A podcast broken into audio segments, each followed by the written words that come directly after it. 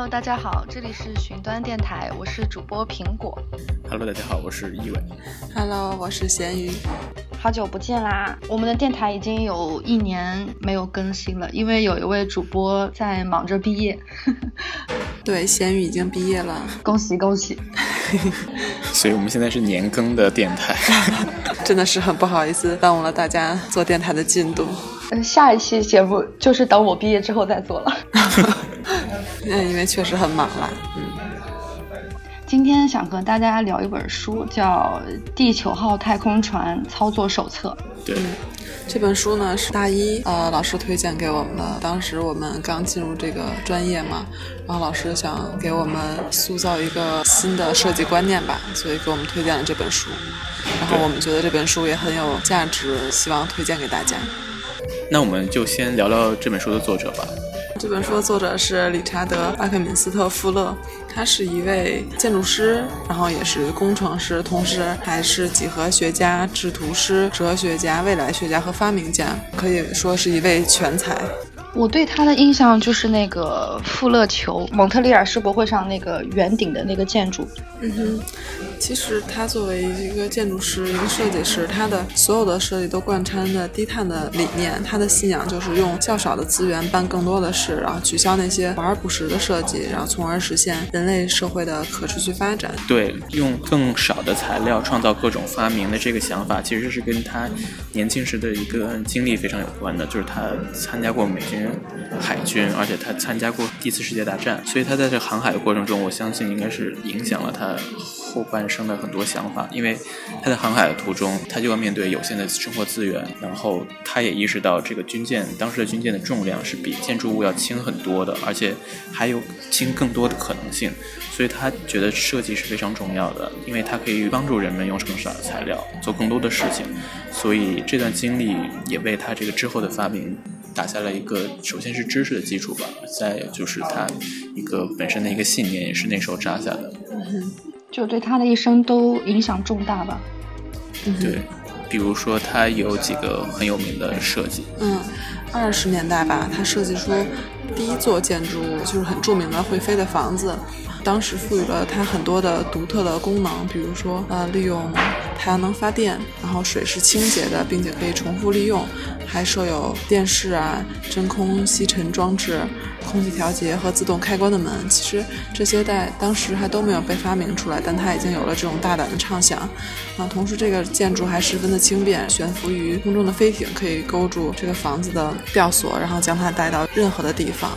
除了提倡这种批量生产啊，然后一天造好即刻入住，嗯，无需劳力的这种房子，其实在住房紧张的今天也是十分令人向往的。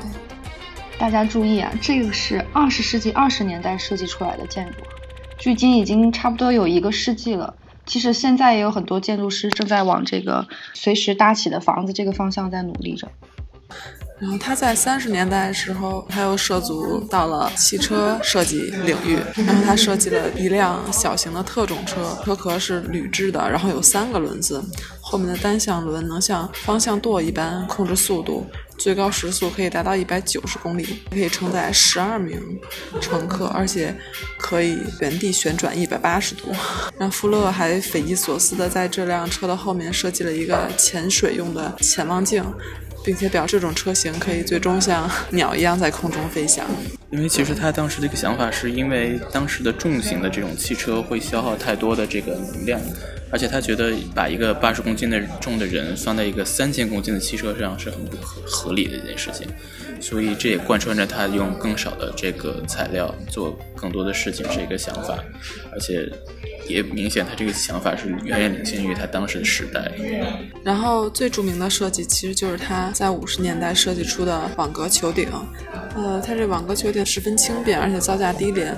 而且可以迅速的建造起来，其实它可以应用于很多的方面。像印度的一家公司，然后就为非洲的农民呃制造了几百个这样的圆形帐篷，然后用于当地的可持续农业发展。然后在呃卡特琳娜飓风过后呢，灾民们也都住在根据去富勒这个设计原理建造的临时帐篷当中，其实解决了不少的问题。就是他为什么说他著名？说美国当时发行了富勒的一张邮票，整个邮票就是一张他的脸，而他的头部就是那个穹顶的样子，可见这个发明是多么有代表性。富勒本人他。他可能不一定把自己算作非主流，但是他的想法对当时非主流文化有很多的影响，比如当时的环保界，还有当时嬉皮士这样一群人。看了一些资料，我觉得富勒应该是把自己定义为非主流的，对他其实挺鄙视主流的，就是不愿意跟他们同流合污，觉得他们那套行不通的，所以才会有自己的这些发展的这些独立的想法。对，所以他也算是。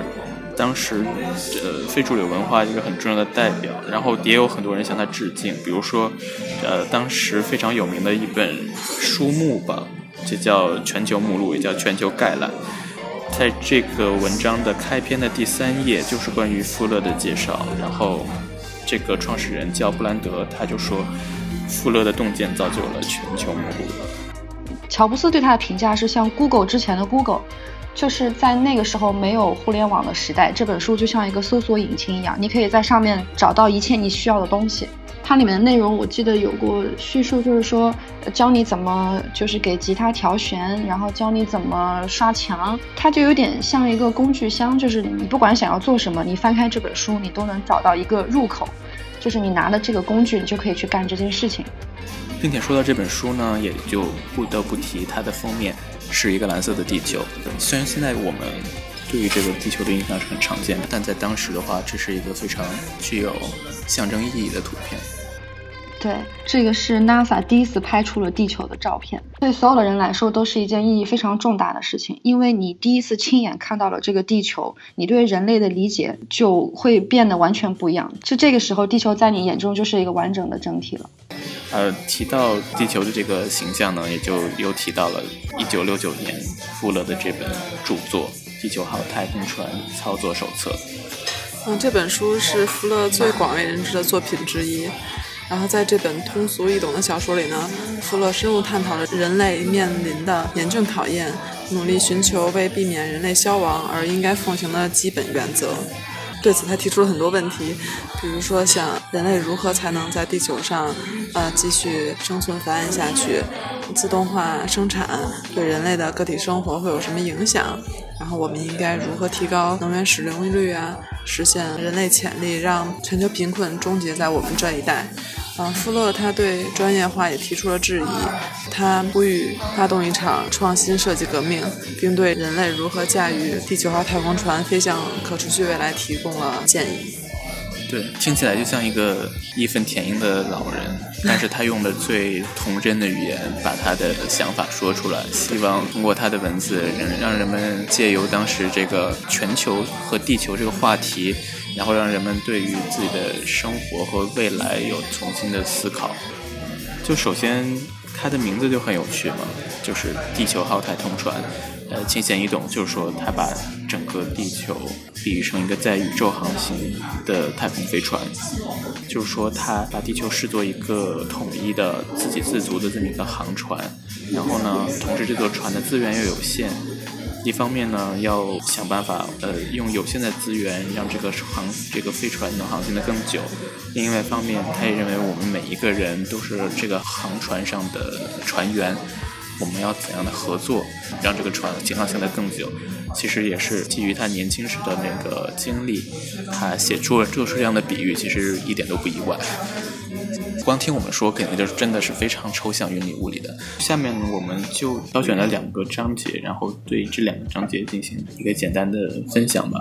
我们挑选的是第四章《地球号太空船》，它这块非常浅显易懂的给大家解释了地球的运作系统。包括地球是怎样自给自足的，为什么太阳和地球的距离是这样的，然后也解释了光合作用是如何帮助人们转化、储存、传递能量的。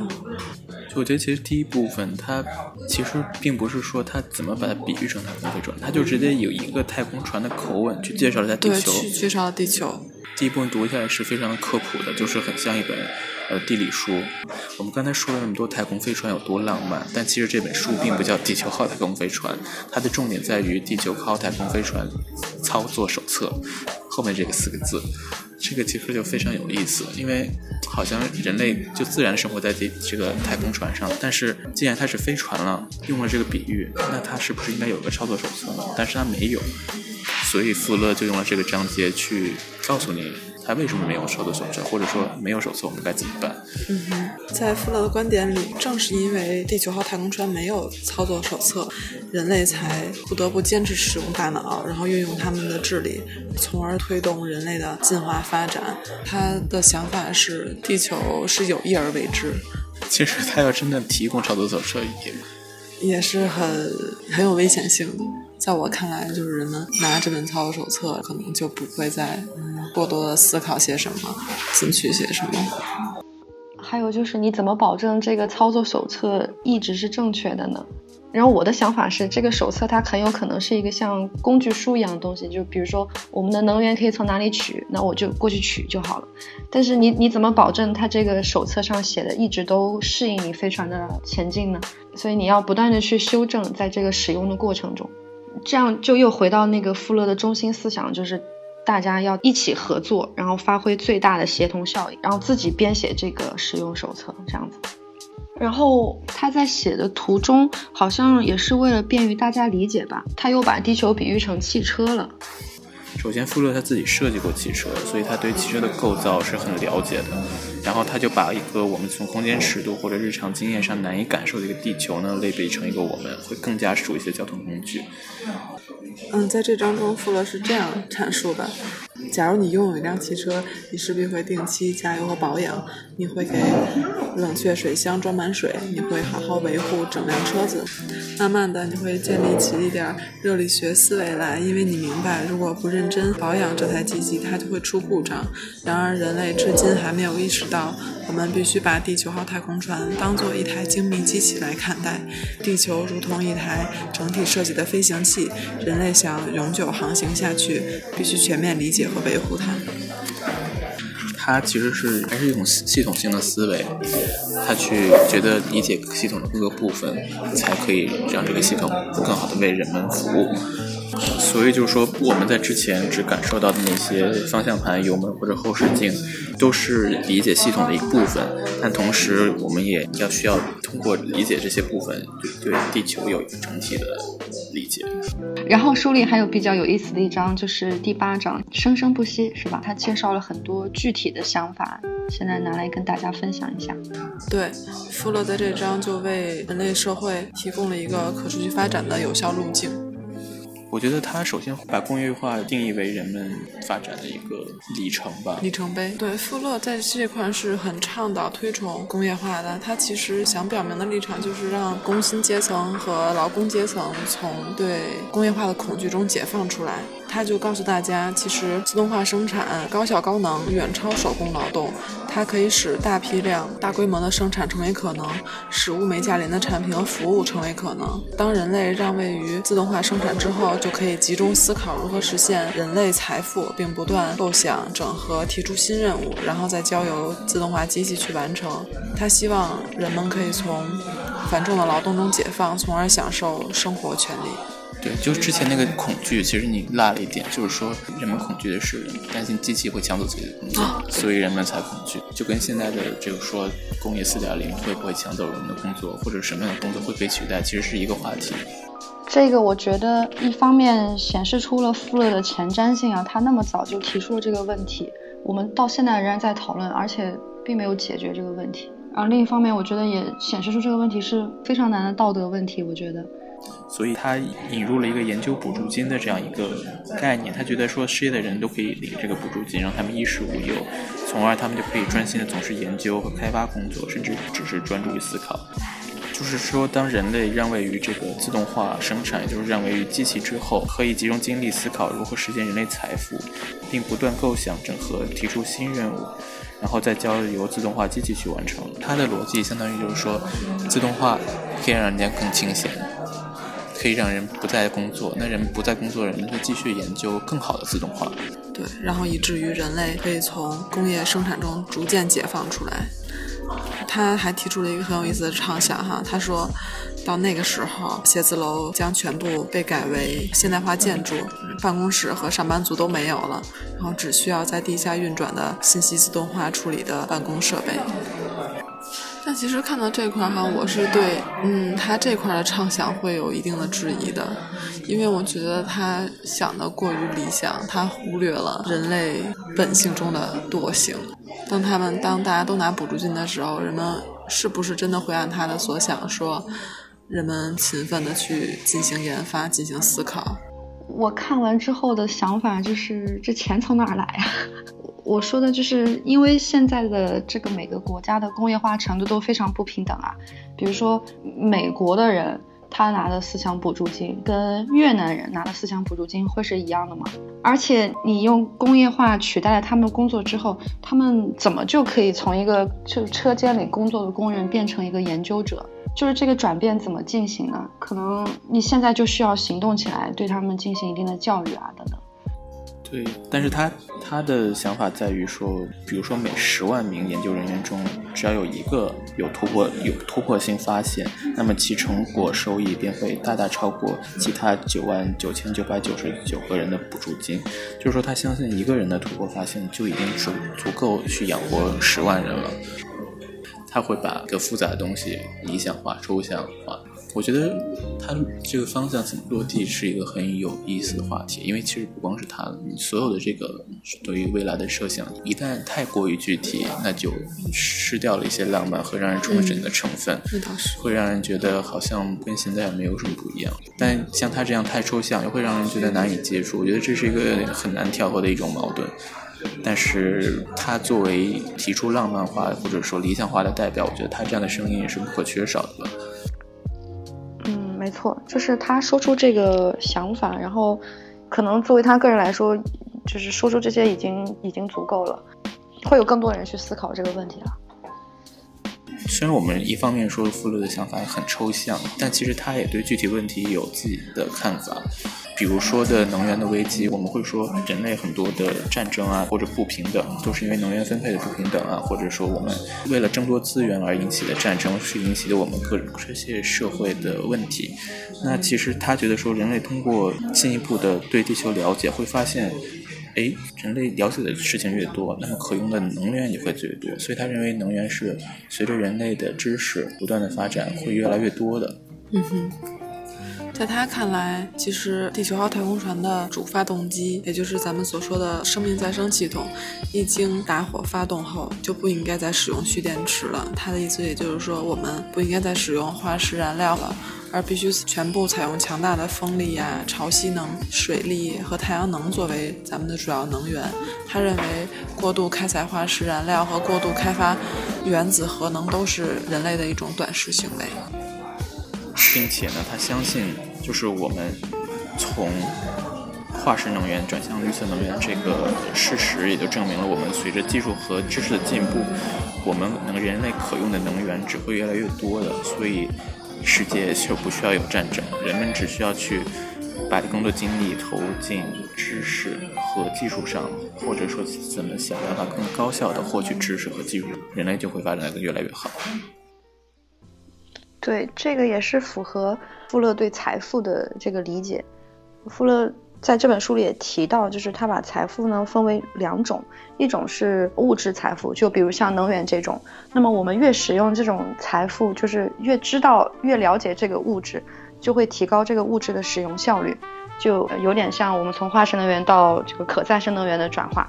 然后另外一种财富就是精神财富，就是也是越用越多，思想就越丰富。所以他觉得，呃，财富、物质财富、精神财富都是可以抵抗这个熵增作用的。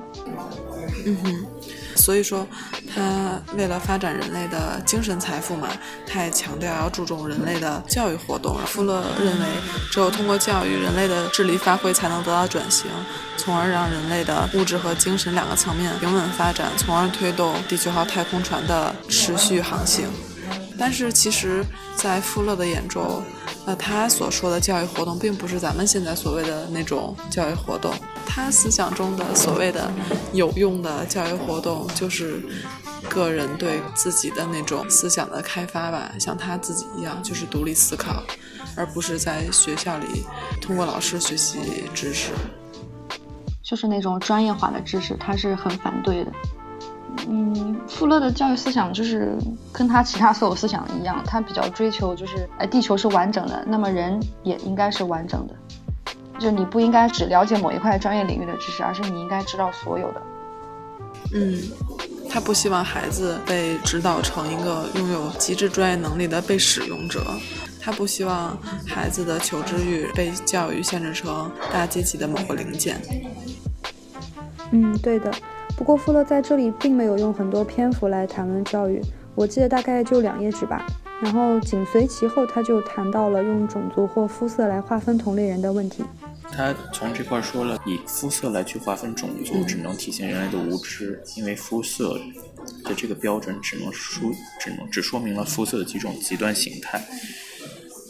所以他是站在这种无民族、无种族的这个立场上去阐述地球号飞船的某每一位成员的。嗯他就说我们可能在古代是进行结婚，那么在未来我们显然看着古代的进行通婚的行为是落后的，就是这个界限是不必要的。所以他提倡的就是各全世界各个人民能更和谐的共处，去破除这些民族和种族的概念。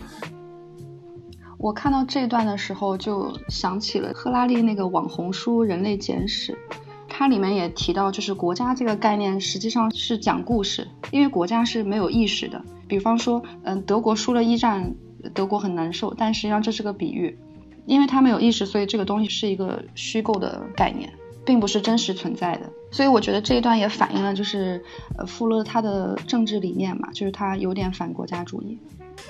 就是我们能想象一下，就是比如说现在你能接受无民族的这个概念吗？就比如你在你当时你在德国的时候，我觉得在德国是没有怎么提倡德意志民族的。什么？真的吗？我觉得他们的可以来教一下，说说很强烈。你说说你的想法。就是足球比赛啊，最明显的就是这个。但我觉得好像只有在德足足球比赛的时候可以体现这个事情。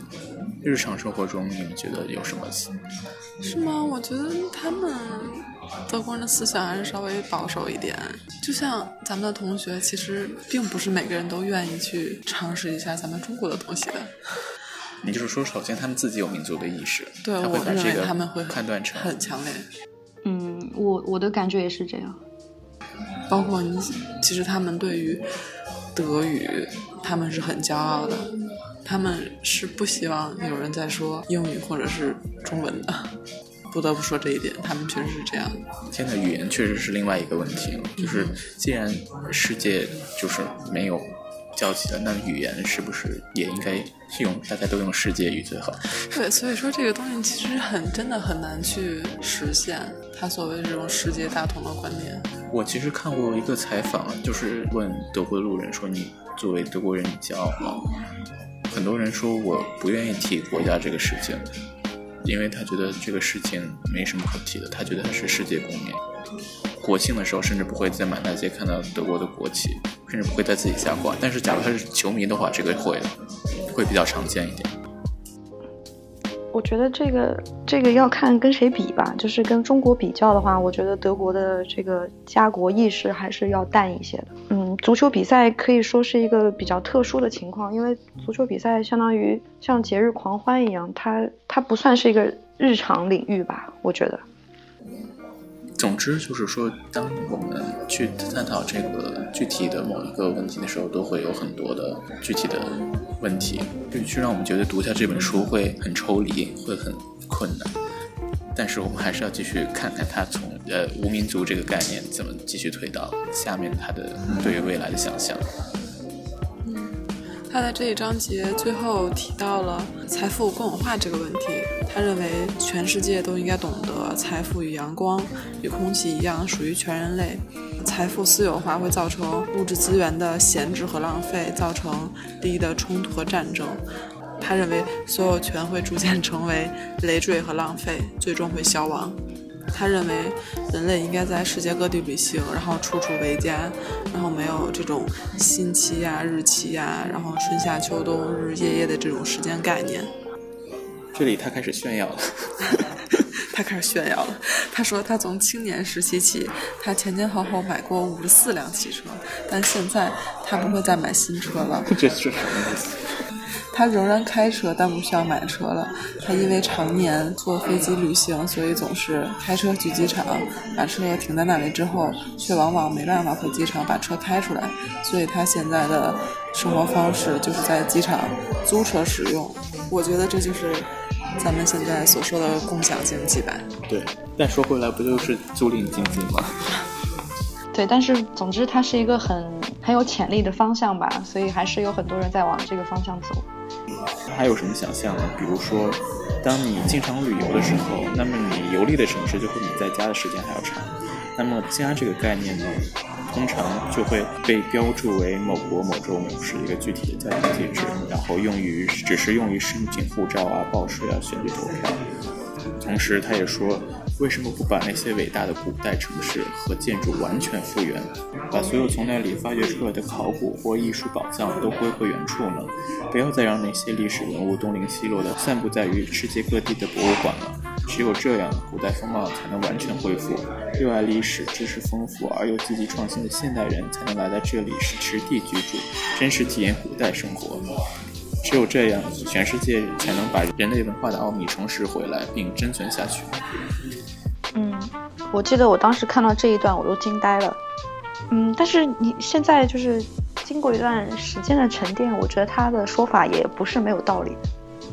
我就是会想，如果真的复原了，我们真的能够重拾古代精神吗？他说的不是人类精神文化的奥秘，就是说那些还被未被我们发现的一些知识和一些想法会被我们重新找回来，其实是有助于我们拓展于。那之后的方向。嗯，对，我的想法是，这也局限于就是文物保存的非常好的国家吧。就有些国家你想保护，你也没东西可以复原呢。所以我觉得现在很多博物馆搞那个，呃，VR 漫游，对吧？就是复原那个数字场景。我觉得，嗯，如果那些东西是，如果那些东西是真的，那应该也非常酷。只是我们没有真的东西，所以只能用数字化来代替了。对，相当于还是肯定了他的想法，只是说实施的上用一个更清亮的想法去实施。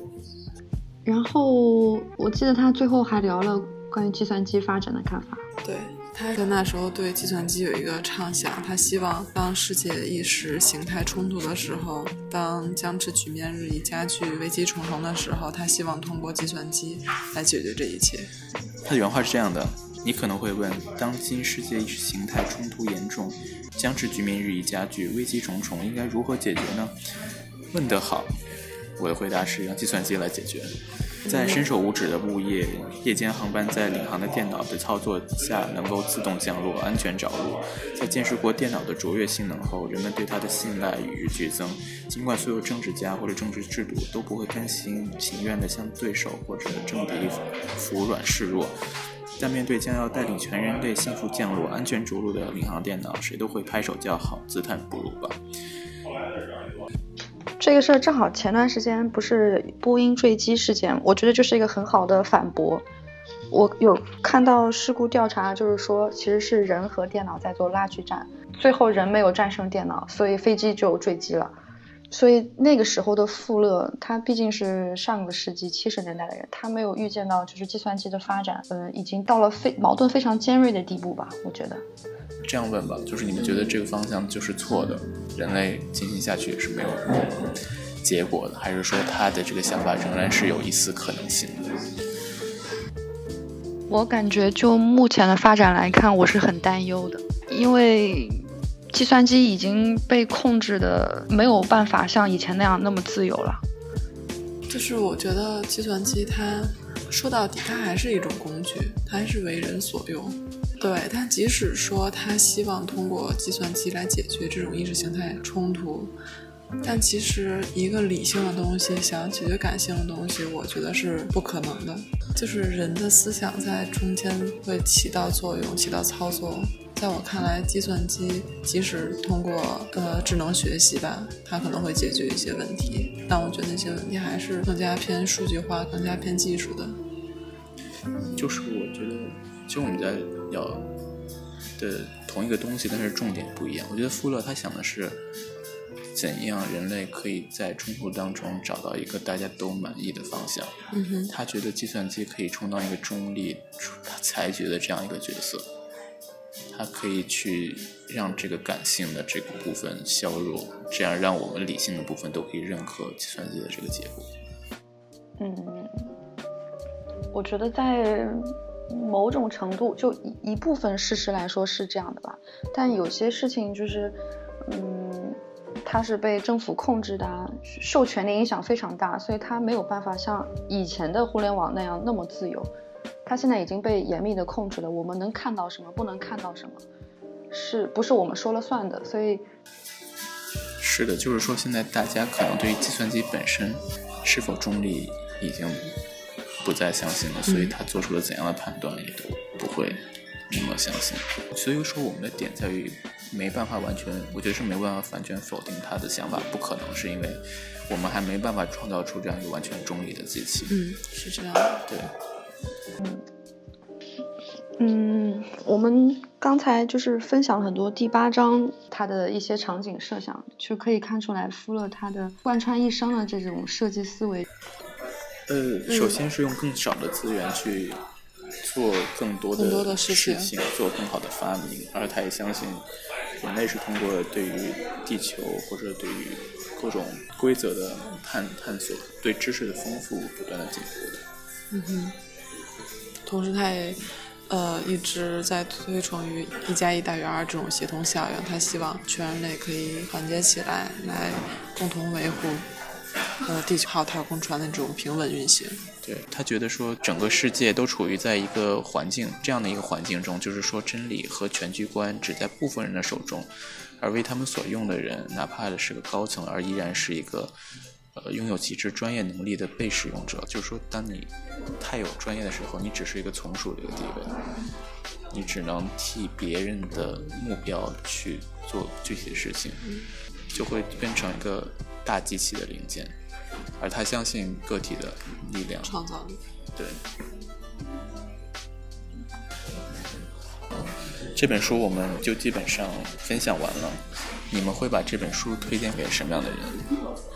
推荐给对可持续感兴趣的人吧，对科幻感兴趣的人，关心人类命运的人。嗯，但是当然更希望大家都可以去看一看，毕竟这是每个人都需要贡献一点力量的一件事情。它会给你呃另外的一个空间，可以让你憧憬一下。其实生活不光是现在所有大家能看到的这些，而且还有另外一种可能性。对，而且有人真的是一生都在为此坚信不疑的这样的一个发展方向。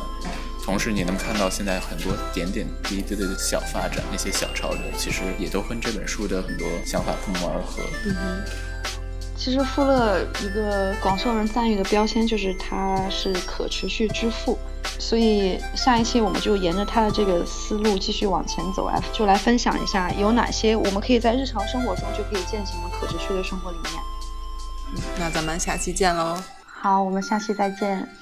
再见。